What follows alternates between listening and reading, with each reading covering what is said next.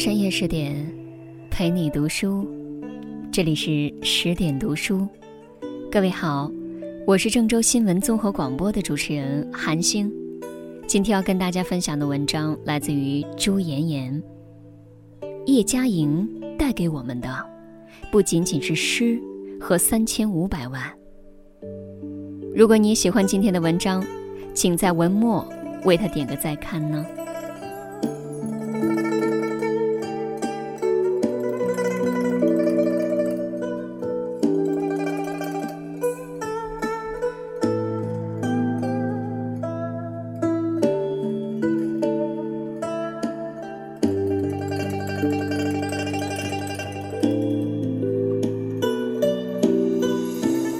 也许你早就听说过他诗词大师的美名，目睹过他松风朗月般坚毅而优雅的身影，甚至被他豪掷三千五百多万元的大手笔捐款刷过屏。但是，今天我们不谈诗，只说他的人生。走过近一个世纪的岁月，少年丧母，中年失女。一生婚姻不幸，半世四海飘零。他熬过最深的夜，也看过最美的花。这位时光淬炼过的女神，总有些或伤感、或无奈、或深情、或决绝的人生时刻，触动当代人的心弦，引人叹息、敬仰、深思、共鸣。如果你有一个女儿，如果你不能为她收买命运的无常，那么，请你给她最大的勇气和力量。对叶嘉莹而言，这份勇气和力量就是她毕生热爱的诗词。一九二四年，叶嘉莹出生在北京一个书香世家，是满族人，与清代词人纳兰性德同宗。年轻的父母从未想过，也想不到这个女儿将来会有怎样的人生。他们只是言传身教，父母、伯父母、姨妈都是最好的老师，像旧时的闺阁女子一样。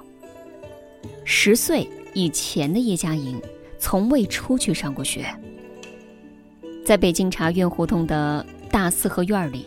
那个留着齐耳剪发、穿着月白色旗袍的女孩，无忧无虑，承欢膝下，跟着长辈们读诗词、学平仄、诵《论语》，对着“满园春花秋月，为赋新词强说愁”，却不知那些长长短短的句子，在她漫长曲折的人生里扮着怎样重要的角色。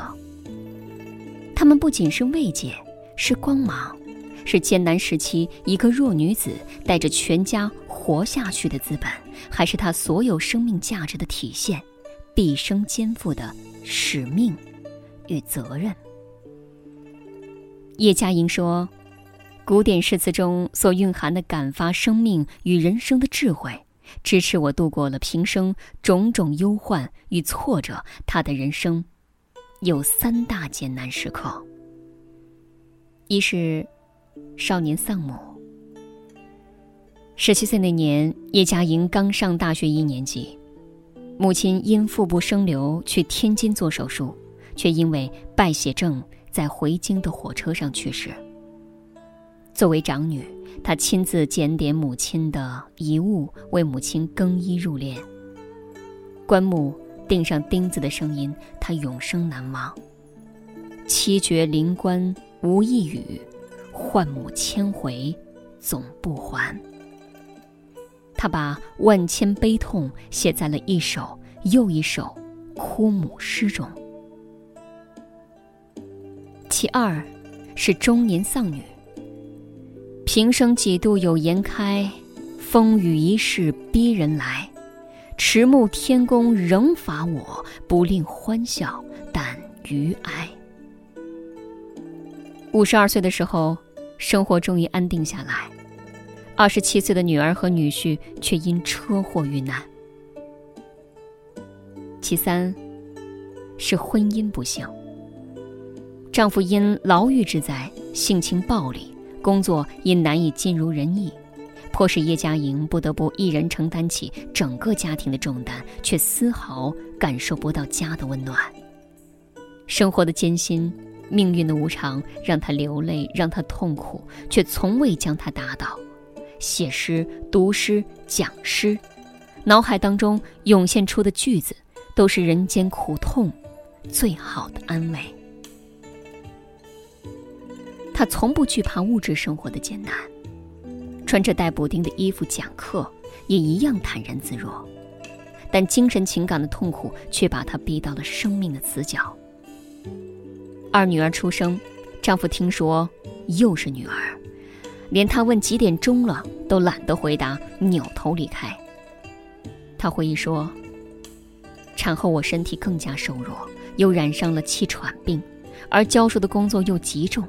那时我们全家已搬到了台北，我在很多学校兼课，每天下课回来，胸部都隐隐作痛，好像肺部的气血精力已全部耗尽，连每一次呼吸都有被掏空的一种隐痛。”还要以未曾做好家事的负疚的心情，接受来自于夫权的需求和责怨。父亲年迈，孩子还小，他将一切默默承受。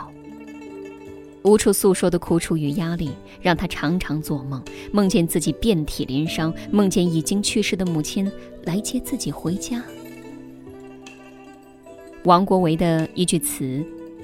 开始不与人看，如何一霎蒙蒙坠？常浮现在他的心头。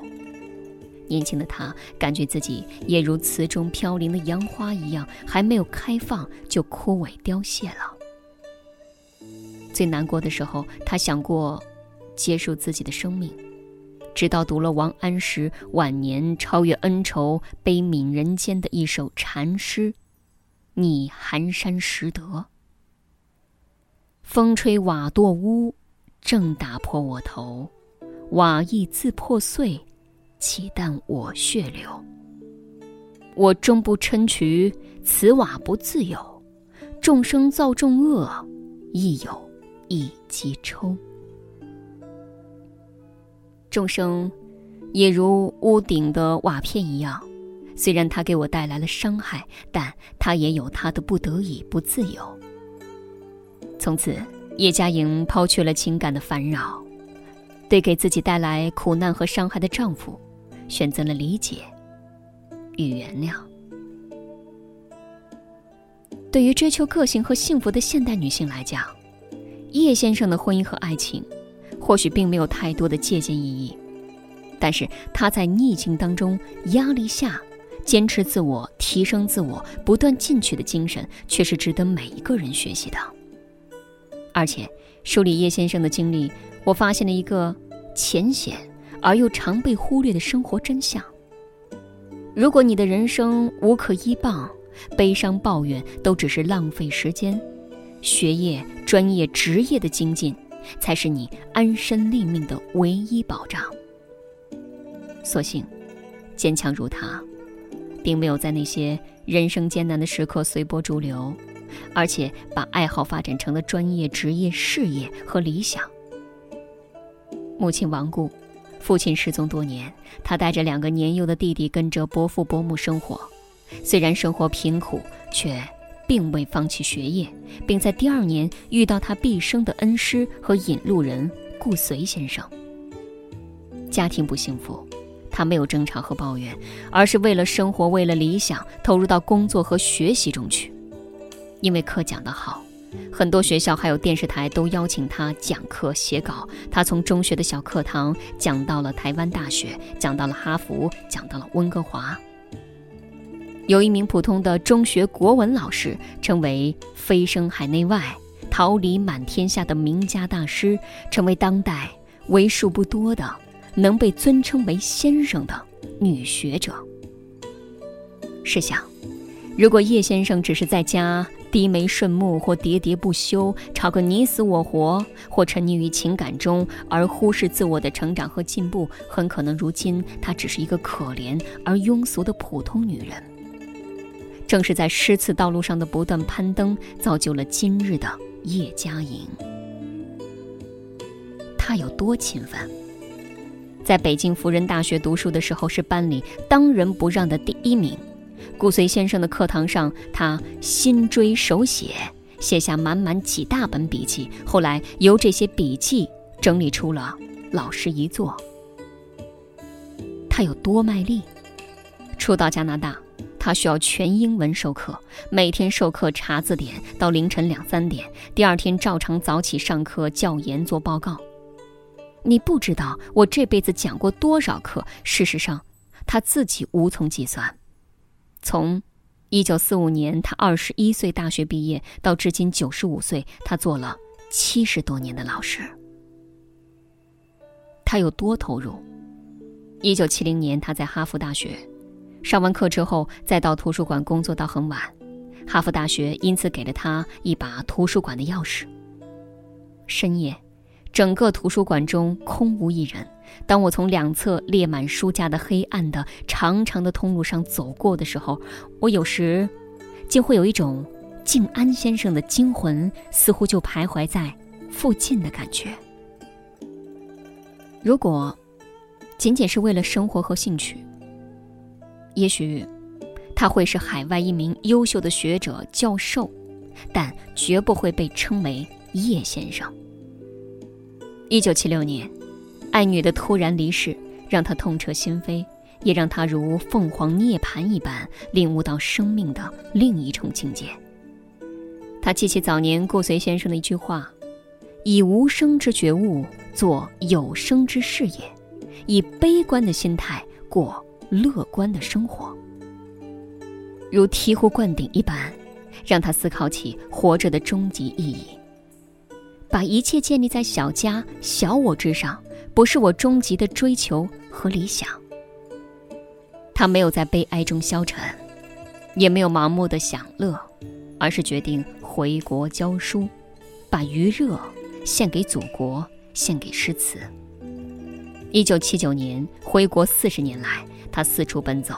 在几十所大学，还有社会团体讲学、做报告，不遗余力地将古代诗人的心魂、理想传达给下一代。他说：“我之喜爱古典诗词，并不是出于要追求学问知识的用心，而是出于古典诗词中所蕴含的一种感发的生命对我的感动和召唤。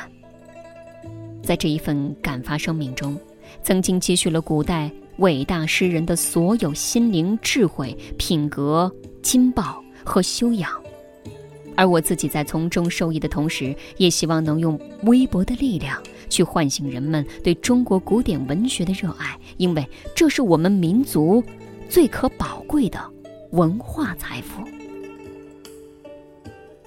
卓越的成就，儒者的风骨，让他被誉为。穿裙子的事。二零一八年六月和二零一九年五月，他把自己的全部财产捐献给南开大学教育基金会，用于支持中国传统文化研究，累计三千五百六十八万元。有人好奇，为什么做出这样的决定？他引用了《论语》中的话来回答：“君子忧道不忧贫。”君子谋道不谋食。七十多年前，大学二年级的叶嘉莹初次听到顾随先生的课时，感觉恍如一只被困在暗室之内的飞蝇，莫见门窗之开启，开始得见明朗之天光，变万物之形态。如今，他的课堂，他的人生，所给人的启迪。又何尝不是这样呢？生活总是充满磨难，愿大家都能像叶嘉莹这样，找到自己所热爱的，从中增长见识，有底气的活着，让自己成为一个有见识的人。最快捷、最好的方法。当然是阅读，尤其是读人物传记，看那些比我们有智慧的大人物是怎样保持不断学习进步的。学习他们的言谈举止和为人处事，你一定能够从中获得很多启发，让自己也优秀起来。今天推荐一个公众号叫“十点人物志”，就是专门带大家深度了解人物的。目前这里已经有几十本人物传记和上百个名人故事等你来免费听读，只需要每天十五分钟，利用上下班做家务的零碎时间听，就能够轻松收获知识。如果你想向优秀的人学习，那就赶紧关注吧。在文章的结尾长按识别二维码，就可以马上开始阅读。感谢各位的聆听，我是韩星，韩非子的韩，天上星星的星，韩星是我的本名。祝愿各位晚安，我们下次再会。